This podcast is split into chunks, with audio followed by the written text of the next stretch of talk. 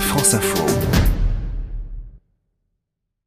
L'arrivée et le développement de l'énergie électrique dans le monde automobile ont considérablement changé la donne. Celle des constructeurs automobiles tout d'abord, obligés de concevoir des plateformes de fabrication spécifiques à ces nouveaux véhicules, mais aussi celle des manufacturiers contraints de mobiliser leurs services recherche et développement pour concevoir des pneumatiques adaptés à ces nouveaux véhicules. Pourquoi? Les explications de Jean-Denis Perche, directeur général de Goodyear France. Alors typiquement sur les, sur les véhicules électriques, euh, on a euh, quatre conséquences. Un, on recherche euh, de la résistance au, roulement, puisque le véhicule électrique doit être extrêmement autonome.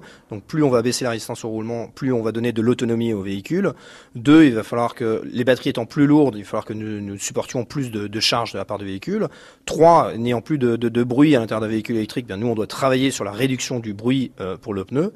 Et euh, quatre, euh, une résistance à l'arrachement, puisque le, le, véhicule a beaucoup plus de couple, donc il démarre beaucoup plus vite, et on doit éviter que le, que le pneu ne s'use trop rapidement. Mais l'arrivée des voitures électriques n'a pas suscité que des bouleversements technologique. Cela a aussi entraîné la nécessité de modifier sa façon de conduire. Première des priorités à bord d'une voiture électrique, adopter les méthodes de l'éco-conduite, une attitude qui permet de rallonger considérablement l'autonomie du véhicule et d'épargner ainsi de si précieux kilowatts. Il est indispensable également d'être beaucoup plus doux sur la pédale d'accélération.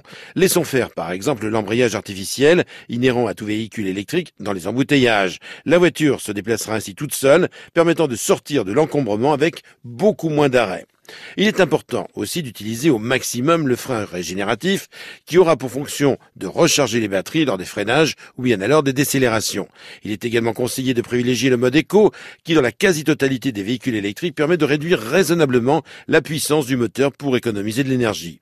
Il est également important de réduire sa vitesse sur autoroute. Il faut savoir que le niveau d'énergie se réduit rapidement sur autoroute au-delà des 100 km heure. Enfin, et l'on revient au début de cette chronique, il est important de bien choisir et d'entretenir ces pneumatiques. Un conseil de lecture pour l'été avec cet ouvrage intitulé Les 24 heures du Mans de 1923 à 1930, signé de Denis Bernard et de Christian Papazoglakis, c'est paru aux éditions Glénat.